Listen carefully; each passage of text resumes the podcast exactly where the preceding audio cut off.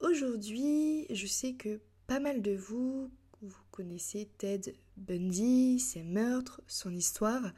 Si ce n'est pas le cas, n'hésitez pas à me DM pour que je puisse vous la proposer dans mes podcasts.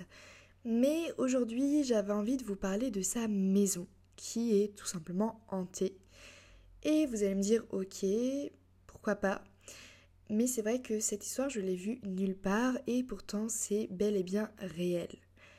Si vous voulez, en septembre 2016, David Truong a acheté la petite maison à Tacoma, donc c'est dans l'état de Washington, et il pensait simplement rénover et la revendre à un bon prix.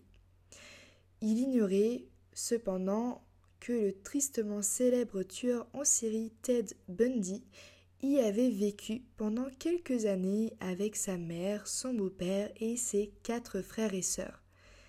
De ses propres aveux, Ted a tué plus de trente femmes et il en a décapité une douzaine, dont il a gardé les têtes. Il a été exécuté en 1989 à l'âge de 42 ans après avoir été reconnu coupable des meurtres de deux étudiantes de l'université de l'État de Floride et d'une fillette de 12 ans. Et d'après Louise Bundy, la mère de Ted, aucun assassinat n'a jamais été commis sous son toit et certains habitants du quartier se souviennent encore de la famille, des gens charmants de la vie de tous. Et au mois d'octobre de l'année dernière, Casey Clopton, un auto-entrepreneur, a été embauché pour rénover la petite Maison Bleue. Il ne connaissait rien non plus de son histoire et lors de sa première visite, il a emmené sa fille de 11 ans avec lui pour qu'elle prenne des notes sur les travaux à effectuer, ce qu'elle avait simplement l'habitude de faire, mais en rentrant dans la maison, elle s'est sentie vraiment mal à l'aise.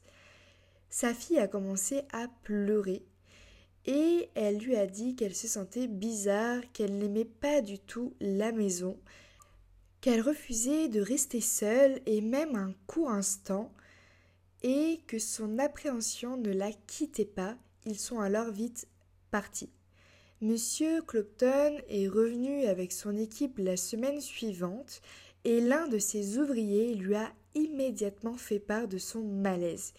Il sentait quelque chose n'allait pas sans pouvoir dire qu'est-ce que c'était. Et les jours suivants, des phénomènes étranges ont commencé à se produire, mais il a tout d'abord pensé que ses ouvriers lui faisaient des blagues. Tous les soirs, quand il quittait les lieux, il verrouillait la maison, et tous les matins, il retrouvait les portes et les tiroirs des armoires grands ouverts. Un jour, alors qu'ils purgeaient le sous-sol qui avait été inondé, ils ont remarqué les mots Aidez-moi écrits sur une vitre, mais pourtant cette fameuse fenêtre ne s'ouvrait que de l'intérieur et personne n'avait pu rentrer en leur absence. Et d'une étrange manière, la chambre de Ted Bundy se trouvait justement à cet endroit, au pied des escaliers. À une autre occasion, alors qu'il travaillait au rez-de-chaussée, une lourde armoire qui trônait dans le couloir du premier étage s'est renversée toute seule. Les ouvriers ont affirmé qu'il fallait au moins un homme fort pour la tirer et qu'elle n'avait pas pu tomber d'elle-même. Périodiquement, tout au long des travaux, des choses bizarres se sont produites les téléphones portables, mais aussi tout ce qui était électronique tombait en panne comme ça, plus de batterie, trop bizarre. Et le mot partez a été retrouvé écrit dans la poussière sur le plancher d'une chambre. Aucune empreinte n'était visible autour de l'inscription. Et troublé, alors monsieur Colpon a fini par interroger les voisins sur les incidents bizarres qui s'y produisaient, il en a parlé et ils lui ont vite appris que Ted Bundy avait vécu dans la maison. Et ce fameux monsieur Colpon a alors compris que ces ouvriers n'y étaient vraiment pour rien et que quelque chose qui avait probablement un lien avec le tueur en série hantait toujours les lieux.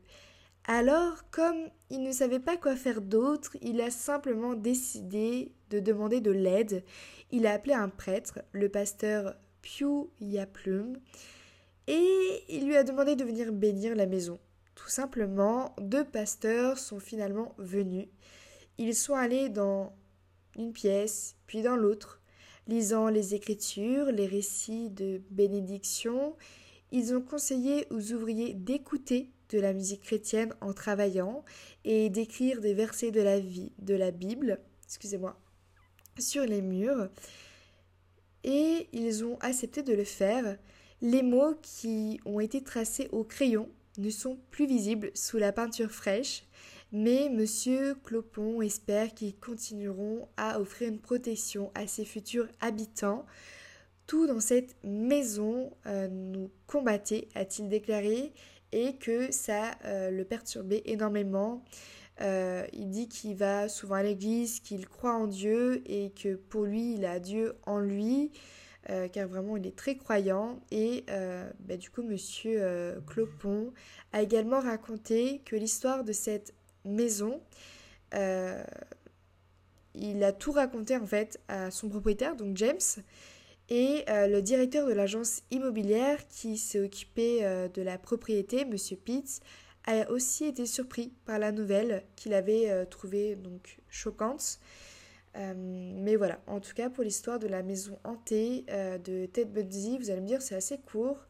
Euh, mais c'est vraiment très résumé, ils n'ont pas voulu euh, en faire des tonnes, ni non plus que ça soit euh, plus que ça médiatisé, ils recherchaient vraiment pas ça, mais juste à expliquer l'histoire qu'ils ont vue en faisant des travaux. c'est vrai qu'il y a pas mal d'esprits lorsqu'on rénove une maison qui sont en colère, qu'on change l'aspect physique de la maison et qui s'en prennent aux autres. Là, honnêtement, on ne peut pas savoir si c'est des victimes, vu que D'après la mère de Ted, il n'a pas tué de personne là-bas. Peut-être que c'est Ted lui-même, en fantôme, qui veut errer dans cette maison et euh, qui fait ces choses-là. Euh, mais c'est quand même assez étrange.